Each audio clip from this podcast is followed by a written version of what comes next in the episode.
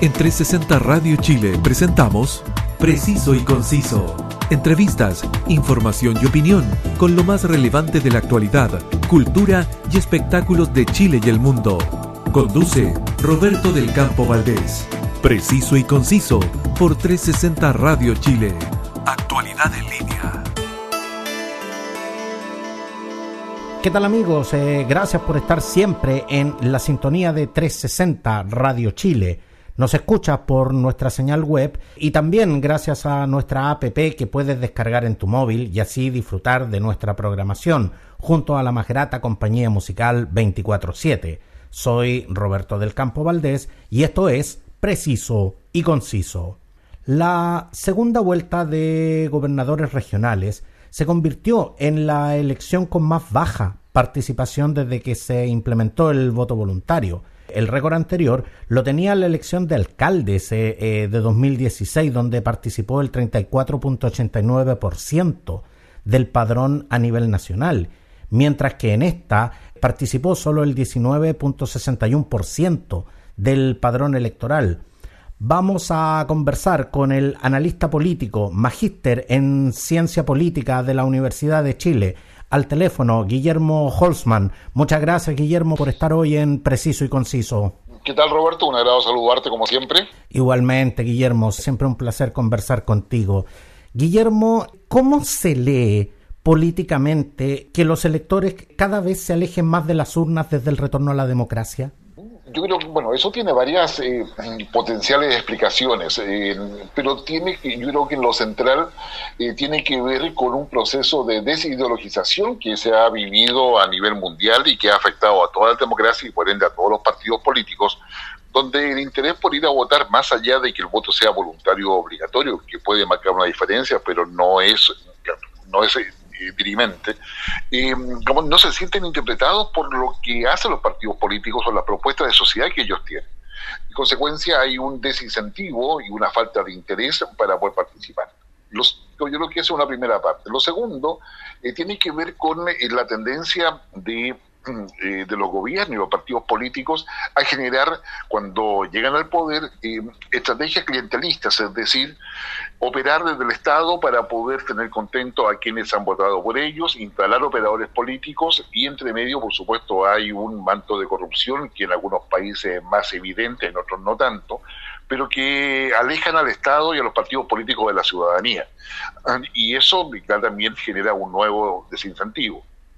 Lo tercero es que cuando hay crisis, como es el caso de la pandemia, o cuando hay elementos estructurales que generan eh, importantes desigualdades, la sociedad o los ciudadanos no se sienten interpretados y no confían en la clase política o en el sistema político en general, generando en consecuencia un debilitamiento de las democracias y una fragilidad de los procedimientos para resolver eh, los conflictos y para eh, una falta de credibilidad en la forma en que se distribuye el poder. Por lo tanto, creo que hay una serie de elementos que concurren específicamente para poder eh, tener esta desafección y esta falta de participación en los procesos electorales. No, definitivamente, Guillermo, porque eh, ayer, de hecho, en cobertura especial en la segunda vuelta de, la, de las elecciones de gobernador regional, tomándole el pulso a la, a la opinión pública, eh, me, pude, me pude dar cuenta, en definitiva, de que la gente no ve la, la, política como una solución eh, inmediata a, sus problemas más cercanos,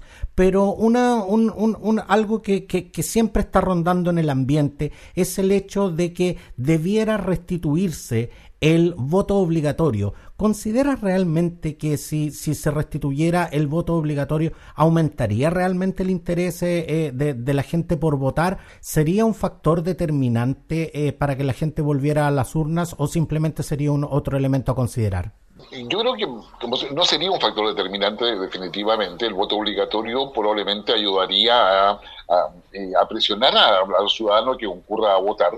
Eh, y las veces que en Chile ha habido voto obligatorio y, el no concurrir a sufragar estaba asociado a multas, finalmente muchas de estas multas nunca se cobraban o nunca se hacía efectivo los, eh, las sanciones por no, no cumplir con este deber cívico el voto obligatorio probablemente sería una parte de la solución, pero estaría muy lejos de poder eh, restituir una participación cercana al 80%, 90%, que sería francamente lo ideal en cualquier país para poder darle legitimidad como a la democracia.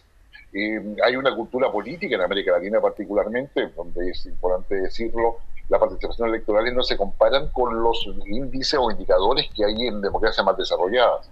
En América Latina el, tema del voto es muy relevante para la legitimidad y, y, en este caso el instalar el voto obligatorio no va a solucionar el problema porque hay un tema de cultura política, de falta de confianza en el sistema y mientras no se resuelva aquello va a ser muy difícil que podamos revertir esta tendencia a, un mayor, a una mayor abstención que hemos visto en la última elección.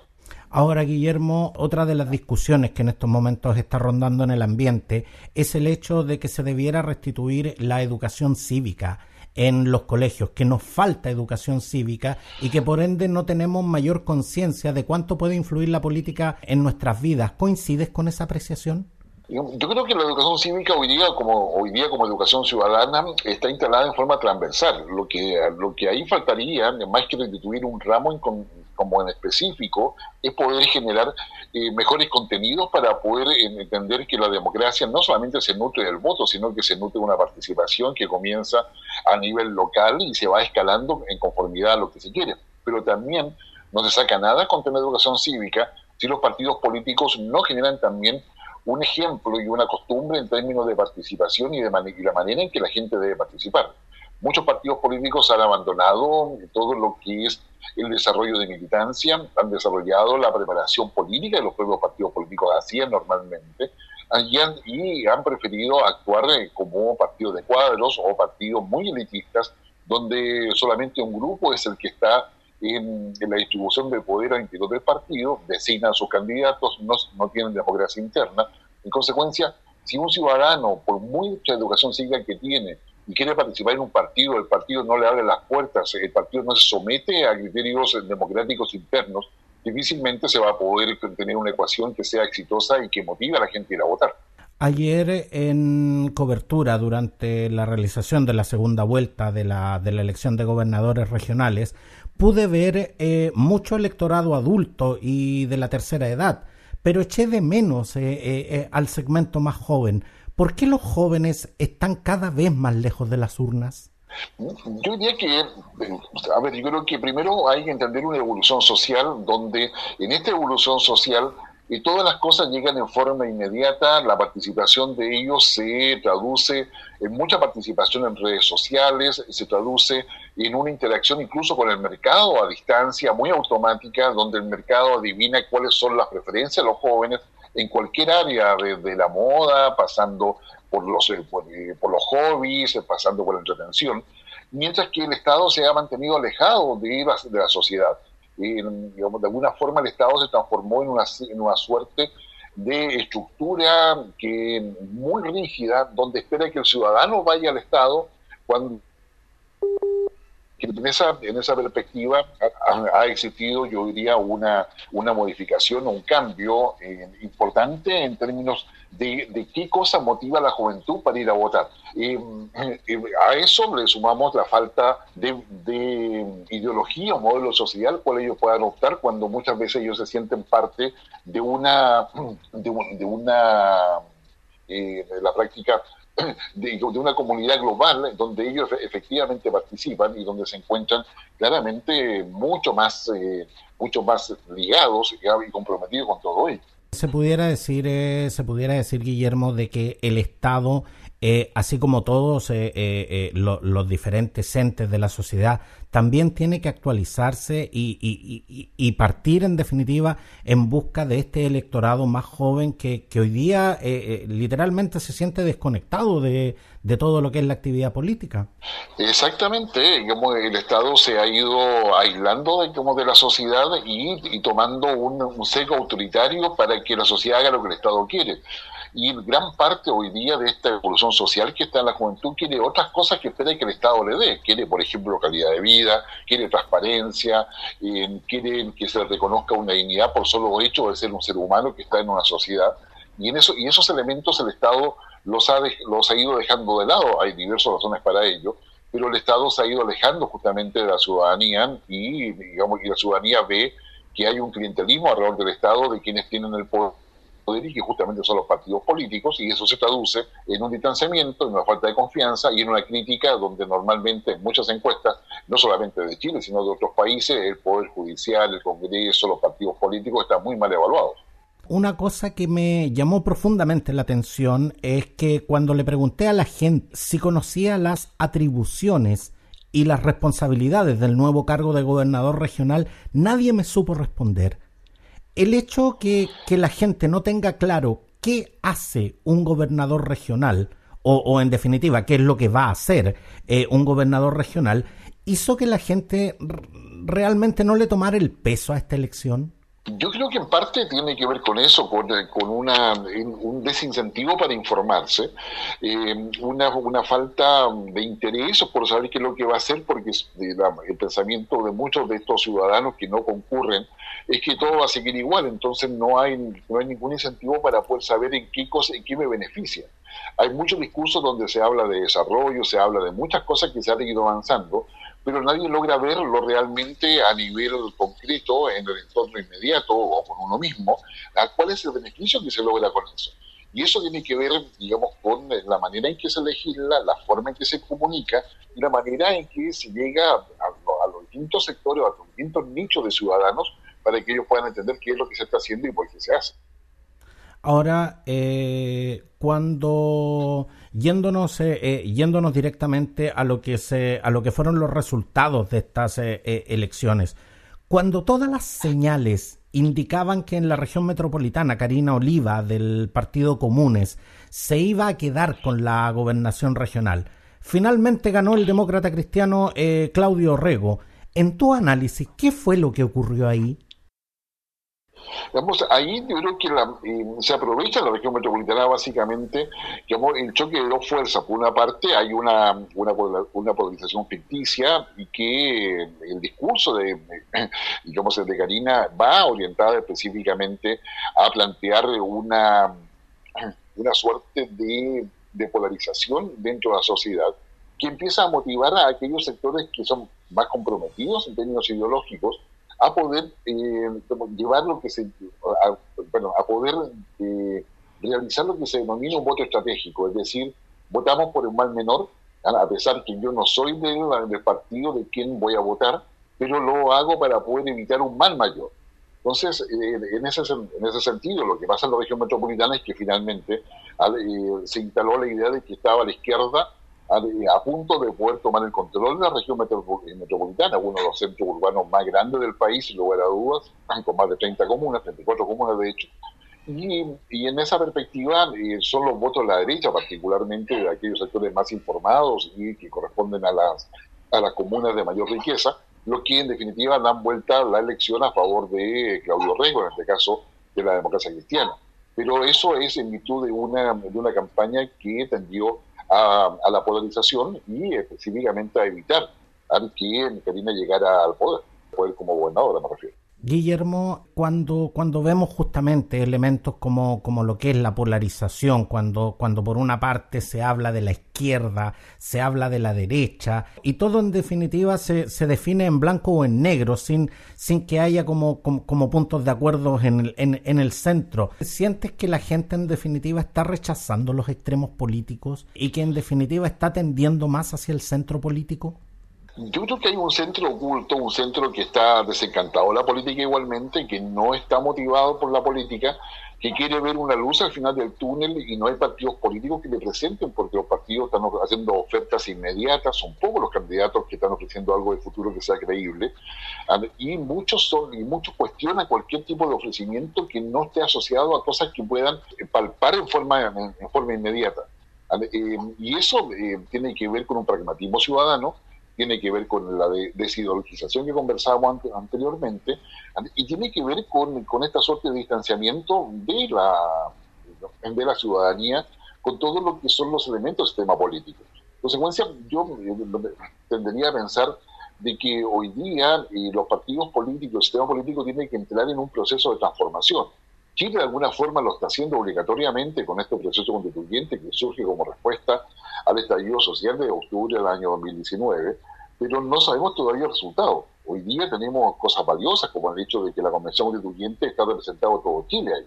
No solamente hombres y mujeres o pueblos originarios, sino que los que estaban antes en la calle protestando ahora están dentro de la Convención. En consecuencia, eh, este, ese elemento transformador probablemente da una mayor eh, esperanza de que efectivamente la ciudadanía vuelva a interesarse en la política, pero va a depender mucho de cómo actúen los líderes políticos, cómo se comporten los candidatos eh, presidenciales una vez ya superadas las primarias y cuál es la oferta país que se va a estar realizando. O sea, hay una, una necesidad de poder tener una luz al final del túnel y eso todavía no se ve con claridad porque, eh, como te digo, Guillermo, tomándole, tomándole el pulso a la, a la opinión pública, eh, me puedo dar cuenta en terreno de que, de, que la gente en general, salvo eh, obviamente las legítimas convicciones que, que puede tener cada persona, pero en general la gente eh, hoy no está votando por, eh, eh, por ideologías o por determinados extremos políticos, la gente está votando por quien cree que puede producir un cambio y, un cambio real en lo que son sus problemas más inmediatos. Entonces, se, se pudiera decir, Guillermo, de que el voto ideológico estaría francamente en retirada? Eh, sí, el voto, o sea, yo creo que hace por lo menos cinco años a la fecha, con certeza, el voto ideológico ha estado retirado y ha pasado del voto ideológico a un voto pragmático. En general, y eso en virtud de una visión analítica, el voto ideológico no representa más del 30% total de las votaciones. El 70% restante de quienes votan lo hacen por, eh, por sentimientos, por emociones, y hoy día, como ha quedado en evidencia, votan por causas. Ahí eh, las causas los motivan a ir a votar y buscan quién representa mejor esa causa que para buscar una solución a lo que los motiva justamente a que realizarlo. Llámese pensiones, llámese educación, llámese salud, digamos, eh, llámese un trabajo digno, una serie de elementos que son causas finalmente que son las que están motivando a que la gente tenga un comportamiento electoral que antes no conocíamos ni, ni veíamos y que claramente es poco previsible desde el punto de vista de los resultados, como nos ha pasado. Porque, ¿qué opinión te merece, Guillermo, la carta que hoy apareció publicada en el diario El Mercurio, carta de, la, de, de, puño y letra de, de, Pablo Longueira, donde en definitiva él señalaba de que eh, gracias a que, a que había ganado que Claudio Rego se había evitado el olivazo y que, y que en definitiva fue algo que escuché mucho en, en el día de ayer, que, que mucha gente decía yo prefiero votar por este candidato no porque en definitiva sea mi candidato, sino que porque en definitiva no quiero que gane el, no, quiero que gane el otro. Exactamente, ese es el voto estratégico que solamente puede ser utilizado con gente que le ha inaugurado de información. Eh, la carta que escribe Pablo Longuera al Mercurio, sí, él tiene razón desde el punto de vista de las personas informadas en términos que se evitó el olivazo. pero la, la, verdad, la verdad sea dicha, es que la votación que saca Karina Oliva en la región metropolitana no deja de ser despreciable más allá de la poca participación existente. Y eso, sí, la derecha votó por Claudio Rego, pero con eso se evita Olivazo. Eso es un voto estratégico. Pero eso es eh, asociado a una segunda vuelta de gobernadores que se instalan a la región metropolitana. Eh, y no más que eso, si vemos nosotros resultados en el resto del país, nos vamos a dar cuenta de que muchas personas ganaron, incluso siendo ex de los partidos de la concentración o ex nueva mayoría, ¿ah? ganan, en virtud de la credibilidad que tienen y, aprovechan sin lugar a dudas eh, la poca participación, la poca convocatoria que había para poder, eh, o el poco incentivo en realidad para ir a votar en, esta segunda vuelta de una autoridad que es nueva, que no se sabe claramente para qué va a servir y donde no se vislumbra ningún resultado anterior, como es el caso de los alcaldes, por ejemplo. Y de hecho tú has tocado un punto que me parece tremendamente relevante, porque ¿qué tan determinante eh, va a ser eh, la figura de los gobernadores regionales cuando en definitiva todavía existen los delegados presidenciales?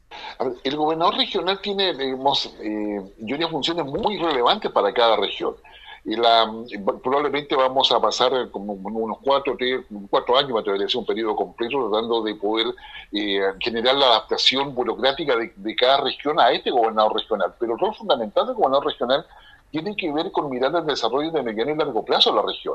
Va a tener no, no solamente los recursos que le asigna el presupuesto de la nación, que, no, que son pocos, dicho sea de paso, pero va a tener particularmente todos los, los, recursos que llegan a la región y que maneja el Consejo Regional. el, el gobierno regional va, va a tener en la práctica a este gobernador muchos recursos muy importantes para proyectos de mediano y largo plazo, y eso significa una capacidad de coordinación con los PLADECO, de, con los planes de desarrollo comunal, perdón, de las comunas, y generar una cierta sinergia entre todos esos procesos de, de modernización y los desafíos son muchos, desde, desde, poder intervenir en los planes reguladores, en poder establecer planes pilotos de ciudades inteligentes, por decirte algo así un poco, un poco más, más, más amplio, hasta, hasta poder digamos, establecer las prioridades de inversión en la región. Entonces, el gobernador va a ser una, una figura muy estratégica para lo que pueda hacer la región en el futuro, ya sea eh, en términos de industrialización, en términos de generación de inversión, en términos de desarrollo de determinados proyectos que sean rentables y que generen una capacidad de empleabilidad mayor, de especialización, que va a involucrar a las universidades, va a involucrar a la empresa privada, va a involucrar a, la burocracia de la región. Ah, y va a tener que convivir con un delegado presidencial que va a tener la urgencia del día a día el orden público, digamos, el, mirar lo que se está haciendo en el día a día, el cumplimiento del programa de gobierno, etcétera. Y esas dos cosas van a tener que aprender a conversar. Y eso va a ser un ejercicio que probablemente no va a ser fácil, pero de, al lograrse va a ser de gran beneficio para cada región.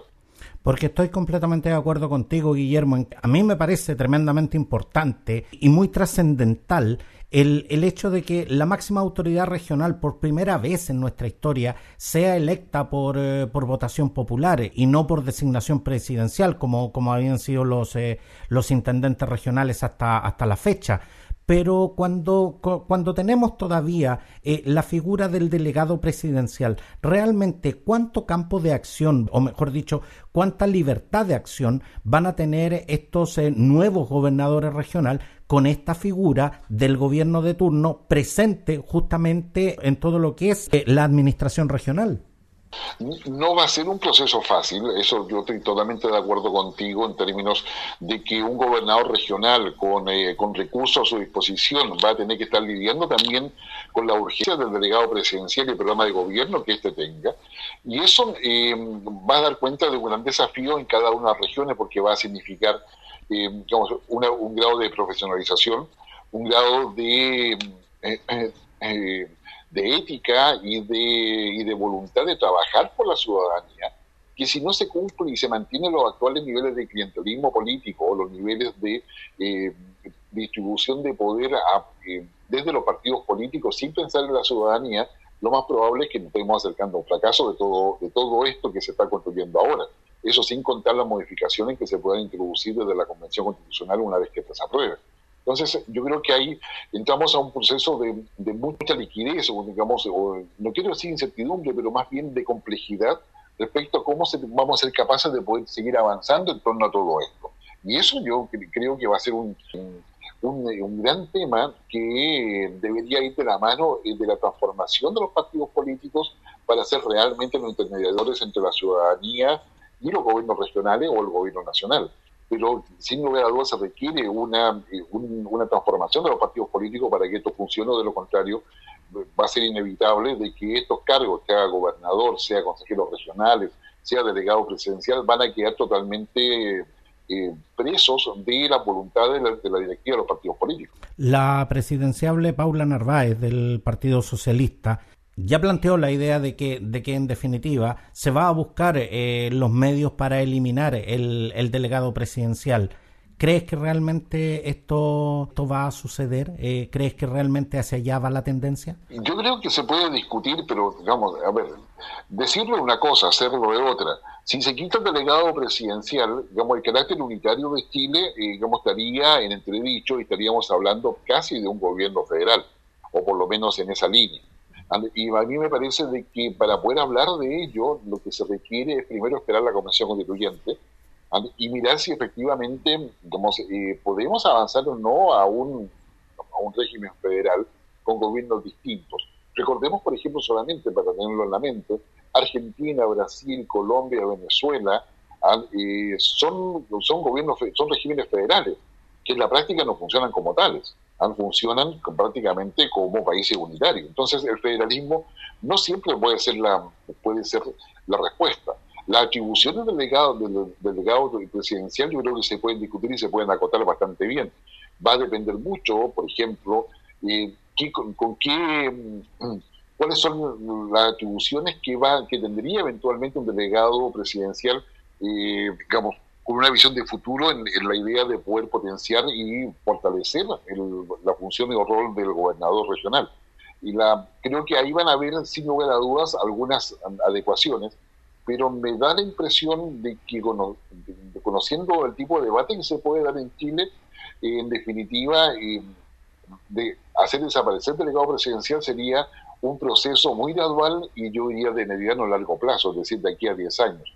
No pareciera ser razonable eh, terminar con el delegado presidencial cuando el gobernador todavía no, no, acaba de instalarse y de legitimarse adecuadamente. Máxime con la cantidad de, gobernadores que han sido electos en segunda vuelta, pero con una mínima participación. Es decir, en el, caso de los gobernadores, recordemos que se, que se puso a segunda vuelta para poder exigir que ellos tuvieran al menos 40% de la votación.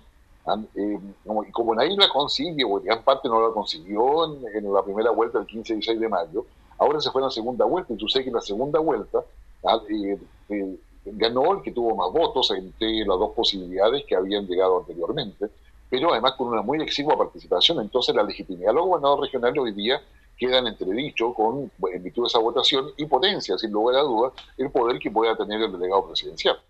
Guillermo, pero ahí me gustaría que fuese bastante específico.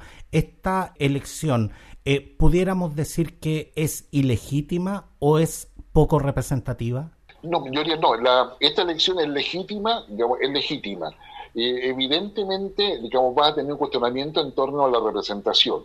¿Por qué es legítima? Porque es una segunda vuelta. O sea, no es la primera vuelta. Si en la primera vuelta hubiésemos tenido estos resultados de participación, podríamos argumentar acerca de su legitimidad. Pero en este caso, siendo segunda vuelta, y los dos candidatos que llegan a plantearse frente a la ciudadanía son candidatos que ya anteriormente habían sacado los votos necesarios para, no llegando al 40% cada uno de ellos, pero que los, dejaba en posición de disputar eh, eh, esta elección y quedarse con el cargo de gobernador. Por lo tanto, digamos, esta elección es legítima completamente. La representatividad que va a tener es un tema que cada, cada gobernador va a tener que trabajar para poder generar las confianzas necesarias y generar justamente un desarrollo que sea acorde a lo que la mayoría de la región necesita o lo que efectivamente puede él canalizar como demandas ciudadanas y que puedan plasmarse en proyectos de mediano y largo plazo.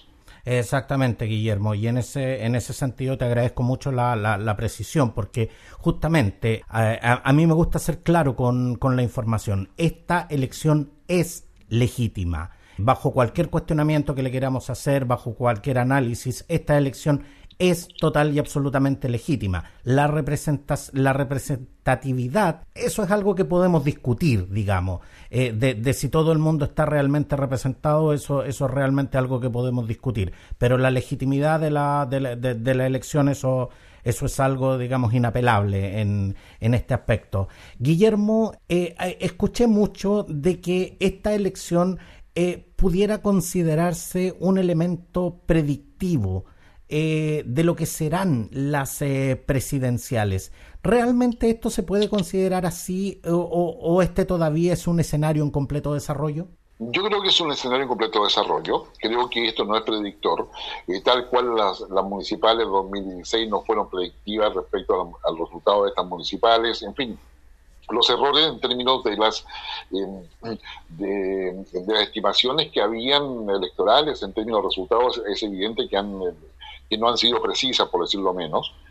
Em, y en consecuencia creo que no es predictora, todavía nos falta las primarias que sido que va a ser Chile Vamos ahora, las primarias que va a ser el Frente Amplio con el Partido Comunista, eh, primarias que en definitiva digamos, eh, van a cambiar el escenario político de cómo se van a enfrentar las presidenciales. Nos falta saber todavía si la unidad constituyente va a ser primarias convencionales, es decir, primarias fuera de la legalidad, organizadas por ellos, y eso eh, yo creo que nos va a dar un escenario completamente distinto. Y, sí, hoy día podemos discutir que está Jadue, que está Yalda Proboste, en fin, que hay candidatos, que está Boris, etcétera, pero todavía no tenemos quiénes son los candidatos realmente. Tenemos que ver qué pasa en la primaria, ¿no es cierto?, entre Boris y Jadue, ¿ah? Eh, ¿Qué pasa de que se dio en Chile Vamos entre los cuatro candidatos que existen? Entonces, creo que, es muy prematuro poder decirlo y sin, y sin lugar a dudas te me atrevería a decir, desde el punto de vista de análisis, esto no es, eh, no es, no es predictivo. ¿Qué cosa, puede, ¿Qué cosa puede suceder? Y quizás por eso muchos piensan que es predictivo, porque muchos están asumiendo de que Jadwe con Lavín van a estar en la, en la segunda vuelta presidencial.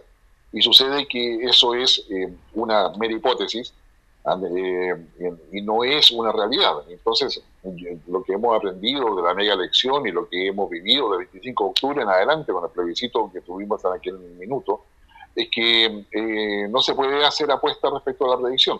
Para esta convención constituyente, los predictores todos estaban giraban entre quién tenía dos tercios, entre quién tenía un tercio, cómo los partidos políticos iban a distribuir el poder y sucede que eh, aparecieron los independientes con sus distintas interpretaciones o expresiones y sucede que nadie tiene la mayoría y, tratan de negociar antes de instalarse en la convención para poder lograr si tienen el, tercio o dos tercios. Entonces, yo creo que eh, hay argumentos suficientes como para pensar de que esta elección no es, no es una predicción de lo que va a pasar.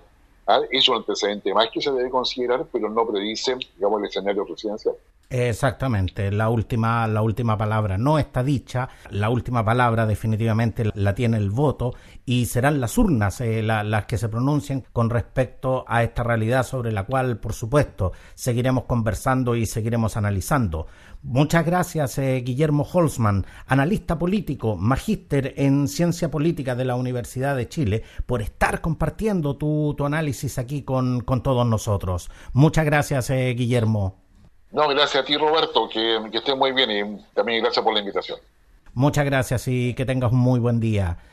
Gracias a todos por su preferencia y compañía. Suscríbete y escucha todas nuestras ediciones en Spotify y en las más importantes eh, plataformas eh, y directorios podcast. Búscame en redes sociales como Preciso y Conciso. Gracias y nos vemos en una próxima edición. Hasta pronto en 360 Radio Chile. Esto fue Preciso y Conciso. Entrevistas, información y opinión con lo más relevante de la actualidad, cultura y espectáculos de Chile y el mundo, junto a Roberto del Campo Valdés. Preciso y Conciso por 360 Radio Chile. Actualidad en línea.